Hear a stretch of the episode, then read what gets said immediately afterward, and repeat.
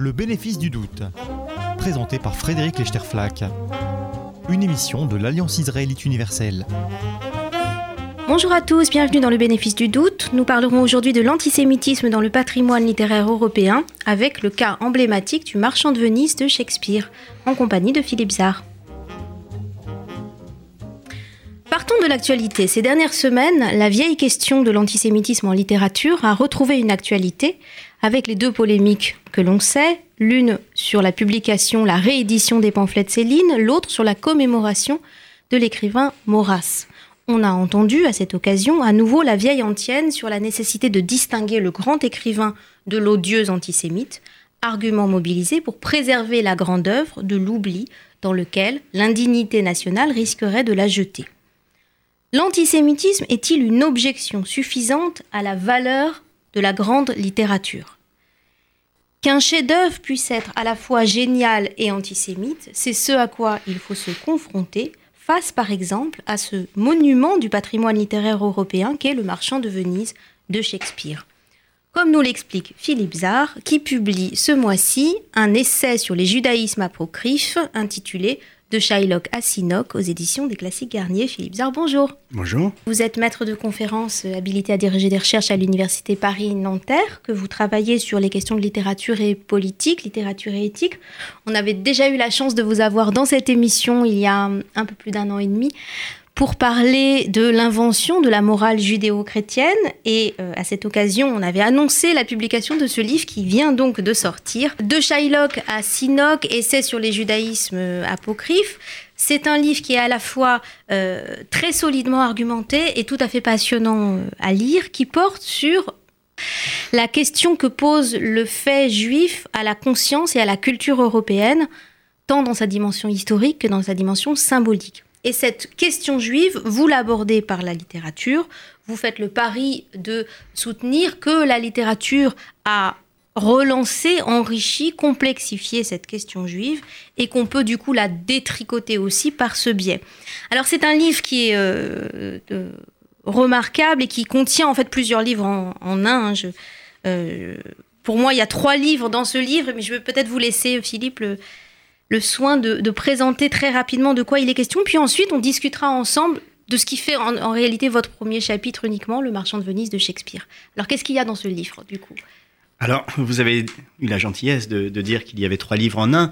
C'est en effet le cas. Euh, en tout cas, c'est trois visages d'un même questionnement que j'ai essayé de traiter dans ce parcours qui nous amène donc de Shylock à Sinoc, je précise que donc Shylock est bien entendu le personnage du marchand de Venise et que Sinoc, que moins de gens connaissent, est un personnage inventé par Georges Perec dans la vie mode d'emploi, ce qui veut dire que mon livre parcourt quelques quatre siècles euh, d'histoire littéraire, euh, évidemment avec des éclairages euh, à chaque fois spécifiques. Ce, euh, ce livre est structuré en trois parties. La première manière pour moi d'aborder la question a été euh, l'examen de ce que j'ai appelé les avatars du juif charnel. Alors le, juif charnel, très rapidement, c'est une notion théologique. Notion théologique qui nous vient de Saint Paul. Le juif charnel, c'est le, juif selon la chair, donc, c'est eh bien euh, le juif historique en quelque sorte, à la différence du verrou Israël que qu'institue euh, la nouvelle alliance euh, chrétienne, qui euh, se veut porteuse précisément de la promesse faite à Israël, mais dans le sens de l'accomplissement de cette promesse. Donc, historiquement, il y a une sorte de scission entre le peuple juif, canal historique, si j'ose dire, et l'Église telle qu'elle s'est constituée comme Israël selon l'Esprit. Donc, ce juif charnel, eh bien, il m'a intéressé d'en envisager trois avatars à travers trois œuvres emblématiques euh, que sont d'une part le marchand de Venise sur laquelle on va revenir et qui est un juif très charnel précisément, très attaché et à sa propre chair et on le sait à la chair de son ennemi chrétien. Euh, c'est Nathan le Sage de euh, Lessing et c'est le. Et là, on est au XVIIIe siècle, donc Shakespeare là, fin XVIe, Tout à fait. C'est une traversée 18e. historique du XVIe au XVIIIe siècle, puis au XXe siècle, avec un- une troisième œuvre particulièrement riche et, et compliquée, il faut le dire, qui est le Ulysse de Joyce avec ce personnage, ce héros ou cet anti-héros qu'est Léopold Bloom. Cela, c'est le, le premier volet. Et la question qui sous-tend euh, ces trois œuvres, c'est au fond, que faire euh, de ce juif charnel, autrement dit de ce juif qui, dans la téléologie chrétienne, dans la philosophie de l'histoire euh, héritée du christianisme, aurait dû normalement disparaître et qui persiste dans son être ou dans son existence. Il y a une deuxième partie qui porte a priori sur un sujet différent, mais qui est aussi, euh, au fond, un regard sur le judaïsme tel qu'il a été, ou un aspect du judaïsme tel qu'il a été euh, repensé à un moment critique de l'histoire, chapitre que nous avons déjà abordé dans une émission précédente, et qui est donc la relecture du décalogue et de l'enseignement mosaïque à la lumière sombre de l'expérience du nazisme et de la Seconde Guerre mondiale. Donc que faire de cet héritage biblique et mosaïque à l'heure allemande? Et Face puis- à l'anti-humanisme face nazi. à l'anti-humanisme nazi, bien sûr, qui veut renverser, euh, dit Hitler dans, dans un témoignage, la, la loi de Moïse. Enfin, troisième aspect de, de ce livre, troisième morceau de ce- cette réflexion sur la question juive, c'est la manière dont, c'est l'étude de la manière dont des écrivains juifs, mais partiellement détachés de leur héritage, de leur tradition, se sont employés à réinventer, à recomposer, à retricoter quelque chose comme une judéité, comme une appartenance, comme un, héritage. Et c'est ce que j'ai appelé euh, le néo-maranisme euh, de certains écrivains modernes. Et ce néo-maranisme, je le, prends d'abord euh, en considération à travers Kafka, et j'en suis euh, quelques euh, éléments à travers les œuvres de Joseph Roth, Walter Benjamin, Georges Perec et Patrick Modiano. Alors c'est Néo Maran, Philippe Zard, on, on en discutera ensemble euh, la semaine prochaine sur des questions d'identité et de culture juive extensible par leur intermédiaire. Mais pour aujourd'hui, je voudrais qu'on reparte de votre commencement, c'est-à-dire de cette pièce de Shakespeare qui est immensément connue, Le Marchand de Venise, c'est 1596 si je ne me trompe Tout pas. fait. Vous commencez par dire qu'il y a une mauvaise question qu'il faut écarter, celle de savoir si Shakespeare était antisémite. C'est pas du tout une question pertinente. En revanche, vous considérez comme incontestable que la pièce écrite par Shakespeare sous le titre Le Marchand de Venise est une pièce anti-juive. Qu'est-ce qu'on en fait alors? Qu'est-ce qu'on peut faire face à cette littérature anti-juive?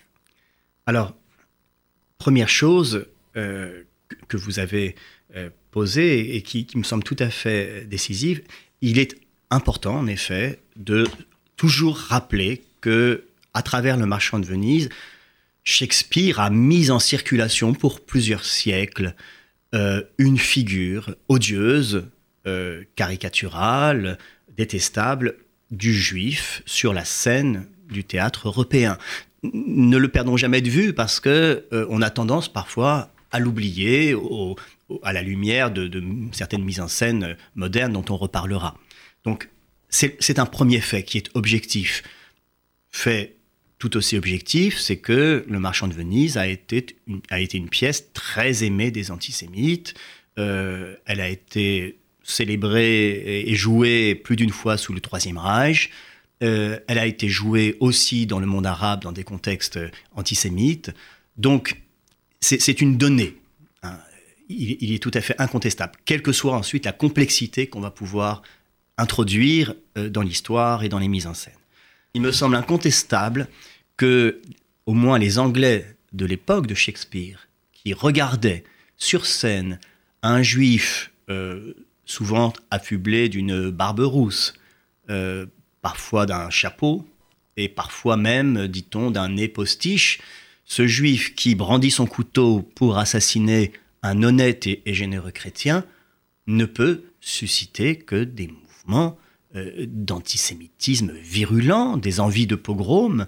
Euh, dans le contexte de cette Angleterre de la fin du XVIe siècle, où il y avait un, anti-judaïsme virulent et euh, une hostilité générale aux juifs, et alors même qu'il n'y avait plus de juifs en Angleterre depuis plusieurs siècles, il me semble incontestable que cette pièce était euh, un dispositif d'exécration anti-juive absolument d'une efficacité redoutable. Donc cela, c'est un fait. Donc je ne, en effet, je ne crois pas qu'il soit pertinent de se demander si Shakespeare, comme individu, euh, était antisémite ou anti-juif. Euh, cela n'a, c'est une question sans réponse et, et, somme toute pas très intéressante.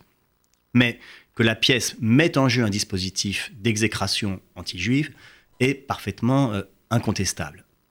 Il reste que, c'est aussi l'objet de ma réflexion, si elle n'était que cela, d'une certaine manière, l'affaire serait, serait pliée. Hein. Euh, mais elle n'est pas que cela.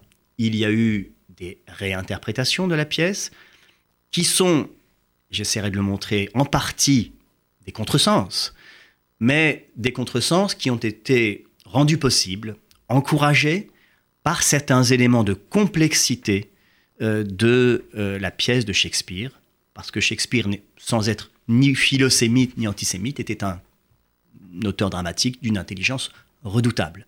Alors je voudrais quand même qu'on résume rapidement l'intrigue de la pièce pour remettre les idées au clair à tout le monde. Le marchand de Venise tourne autour d'un épouvantable contrat d'usure. Le marchand chrétien Antonio a besoin d'emprunter de l'argent. Il va en demander à l'usurier juif Shylock, qu'il déteste et qui le déteste. Shylock lui fait signer, en guise de plaisanterie, dit-il, un contrat en apparence absurde, qui stipule qu'en cas de défaillance de l'emprunteur à la date convenue, Shylock pourra se payer en prélevant sur Antonio une livre de chair. Alors évidemment, je passe sur les détails, mais tout ça va mal tourner. Antonio ne peut pas payer à temps et Shylock, qui en plus est rendu encore plus furieux par la fuite de sa fille avec, un, avec son jeune amant chrétien, Shylock exige son dû. Et là va commencer une, un processus et un procès épouvantable où l'on va voir Shylock, fou de rage, bien décidé à mettre en œuvre cette vengeance qu'il fomentait depuis un certain temps, euh, exiger du juge que justice lui soit rendue, et donc rester sourd à tous les appels à la raison, à tous les appels à la clémence, en exigeant que euh, ce, gage lui soit euh, autorisé, qu'il soit autorisé à prendre cette livre de chair. Survient alors une péripétie. Au moment où, Shylock lève son couteau sur Antonio, une jeune fille chrétienne, Portia, déguisée en avocat, fait remarquer au juge que si Shylock a bien droit à sa livre de chair, il n'a pas le droit de prendre la moindre goutte de sang supplémentaire. Shylock est donc juridiquement empêché de commettre son crime, et d'ailleurs il est même condamné à mort pour la tentative du meurtre.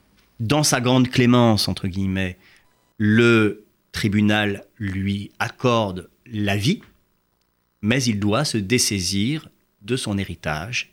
Il est donc ruiné, défait, déconsidéré. Donc le marchand de Venise a mis en scène un, une conspiration, en tout cas un, projet de vengeance d'une cruauté absolue de la part de l'usurier juif, déjoué presque miraculeusement par l'intelligence et l'ingéniosité euh, d'une jeune femme chrétienne déguisée en homme et en avocat. ce qui est intéressant dans cette manière de raconter l'histoire, c'est qu'on voit bien le rôle que joue le littéralisme dans cette, euh, cette aventure-là. Littéralisme d'abord de la demande d'exécution du contrat. Shylock exige sa livre de chair exactement comme ça a été signé euh, par, par Antonio, c'est-à-dire d'avoir le droit de le tuer, mais il l'exige littéralement. Est-ce que c'est une critique du littéralisme juif? Et inversement, on voit bien que la solution trouvée pour dénouer la pièce sans qu'il y ait mort d'homme, elle repose aussi sur une relecture littérale. Alors, comment est-ce qu'on, finalement, est-ce que euh, ce même littéralisme ne peut pas servir dans un camp et dans l'autre? Alors, c'est, il est tout à fait important et c'est, c'est la première chose, je crois, qu'un, qu'un littéraire ou un historien de la littérature doit faire devant une pièce pareille. Et c'est ce qui est peut-être aussi perdu de vue euh, par la plupart des mises en scène euh, modernes. Le marchand de Venise est en effet, dans une très large mesure, dans une très large mesure pardon, dans sa strate la plus ancienne, la plus archaïque, une mise en scène d'un contentieux théologique entre judaïsme et christianisme, tel que le christianisme l'a formulé à travers notamment Saint Paul. Saint Paul qui dit, on le sait, que la lettre tue, mais que l'esprit vivifie, et le christianisme qui accuse pendant des siècles le judaïsme d'être prisonnier de son littéralisme. Or, justement, vous l'avez très justement remarqué, euh, que veut Shylock? Il veut l'exécution littérale de son contrat. Il réclame ce contrat comme son dû euh, et se considère dans son droit. Hein. il, agit sous le couvert de ce, euh, de ce, littéralisme. Et l'une des questions à laquelle peut-être la pièce permet de, répondre, et à travers Portia, c'est au fond que que faire de ce littéralisme? Peut-on euh, jouer sur ce littéralisme, s'appuyer ou s'arrimer à ce littéralisme et en faire sortir autre chose que de la barbarie Portia, en ce sens, est, presque, je dirais, une talmudiste à sa manière. Une talmudiste éthique, c'est-à-dire un, modèle de réinterprétation juive de, l'écriture euh, sainte dans euh, un objectif de valider euh, une certaine conception éthique préalable. Alors le paradoxe, évidemment, c'est que cette attitude éthique de réinterprétation du littéral, vous montrez qu'elle est, elle est attribuée à la chrétienne de la pièce contre le juif. Il y a, un autre moment de la pièce que je voudrais qu'on commente très rapidement. Il nous reste à peine cinq minutes, Philippe Zard, mais toutes les tentatives de réhabilitation de Shylock, et il y en a eu des nombreuses dans les mises en scène euh, qui se sont succédées de cette pièce, euh, insistent sur ce moment, cette grande tirade de Shylock très célèbre, où euh, l'odieux, le, personnage Oni de Shylock, s'écrit Je suis juif, un juif n'a-t-il pas Dieu? Un juif n'a-t-il pas de main? Un juif n'a-t-il pas de un corps tout comme vous, etc. Ce plaidoyer pour l'humanité du juif, qu'est-ce qu'on en fait aujourd'hui? À quoi il peut servir? Alors, en effet, on peut dire que c'est la pièce à conviction de ceux qui veulent pratiquement exonérer euh, Shakespeare du soupçon d'antisémitisme. Euh, il est vrai que c'est une très forte et très belle tirade, même si on ne sait pas tout à fait l'usage que pouvaient en faire les Anglais du XVIe siècle, on ne sait pas s'ils riaient ou s'ils étaient vraiment pleins d'empathie euh, à ce moment-là. Le fait est que, si vous voulez, l'intelligence de Shakespeare a été sur cette pièce qui est objectivement anti-juive, c'est-à-dire que la structure de la pièce est fondée sur cet anti-judaïsme, avec cette accusation de meurtre rituel, avec cette question du littéralisme et de la cruauté juive, etc., il a ajouté de la complexité euh, à cette structure objectivement anti-juive, à, ce dispositif d'exécration, et il a notamment introduit la, le jeu des passions euh, humaines dans toute leur complexité. Donc, par exemple, il n'a pas masqué ce que l'on aurait pu imaginer, l'antisémitisme d'Antonio. Il n'a pas masqué l'hostilité à laquelle Shylock euh, est confronté. Et plus encore, lorsqu'il prête à, Shylock des visées de vengeance, il ne les rapporte pas seulement à une prétendue euh, cruauté euh, de l'ancienne loi du Dieu de vengeance, mais il les rapporte même à l'exemple de la société chrétienne. Hein. J'exécuterai le modèle que vous m'avez euh, montrer, que vous m'avez démontré, dit, dit, Shylock. Hein. L'élève surpassera le maître. Mais les maîtres, ce sont les chrétiens qui vivent dans une société dans laquelle la vengeance euh, est, un, est un mode de, vie.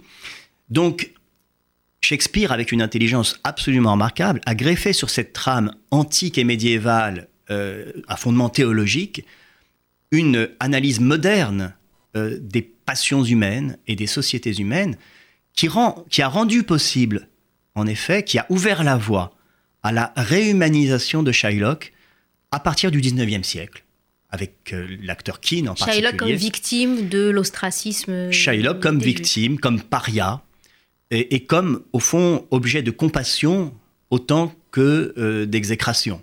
Tout à fait. Ça a été l'orientation qu'a prise euh, le théâtre moderne et qu'il a emprunté très, très, très généralement après la Deuxième Guerre mondiale. Deuxième Guerre mondiale, après laquelle il n'était décemment plus possible euh, de se servir du théâtre pour agiter un épouvantail, un croque-mitaine juif. C'était tout simplement euh, impossible. vous montrez très bien du coup que le, face à une pièce comme celle-là, intégralement chef-d'œuvre et intégralement euh, fondée sur un dispositif anti-juif, la censure, le fait de trier parmi les répliques de Shakespeare celles qui peuvent encore être audibles aujourd'hui et celles qui peuvent plus être présentées sur une scène de théâtre, ne suffit pas et ne fonctionne pas. On a affaire à un dispositif qui est tellement complexe, qui suppose une certaine manière de lire. Ce sera le mot de la fin, Philippe Zard. Une manière de lire. Ce que l'on observe, c'est que c'est une pièce que l'on étudie d'un côté et que l'on joue différemment de l'autre. Pour jouer la pièce, il faut d'une certaine manière accepter soit de mal la lire, soit de ne la lire qu'en partie. De faire un choix, un choix, un parti pris. Un parti pris qui va parfois jusqu'au contresens, hein, mais un contresens encore une fois qui a été presque autorisé ou programmé par la complexité de la pièce. Mais les mises en scène modernes euh, ne peuvent pas euh, reproduire la, composante euh, ouvertement anti-judaïque de la pièce. Donc il biaise, il louvoie, souvent avec les meilleures intentions du monde. Le rôle de l'enseignant, en revanche, c'est de rétablir la complexité et la stratification extrêmement complexe de cet anti-judaïsme dans la pièce, hein, qui va des accusations antiques jusqu'à l'ère moderne, avec la dimension notamment économique et sociale de l'antisémitisme. Merci beaucoup Philippe Zard. Je rappelle le, titre de votre livre de Shylock à Sinoc, essai sur les judaïsmes apocryphes. C'est publié aux éditions Classique Garnier. Je rappelle aussi à nos auditeurs qu'on avait déjà fait une émission ensemble il y a un an et demi sur la question de l'invention de la morale judéo-chrétienne. C'est la deuxième partie de votre livre actuel. Et j'y renvoie donc nos auditeurs. C'est à la date du 1er mai 2016 sur la page euh, de l'émission Le bénéfice du doute sur le site de RCJ. Très bonne semaine à tous. On poursuit la conversation en votre compagnie, Philippe Zard, la semaine prochaine. C'était le bénéfice du doute, une émission de l'Alliance israélite universelle.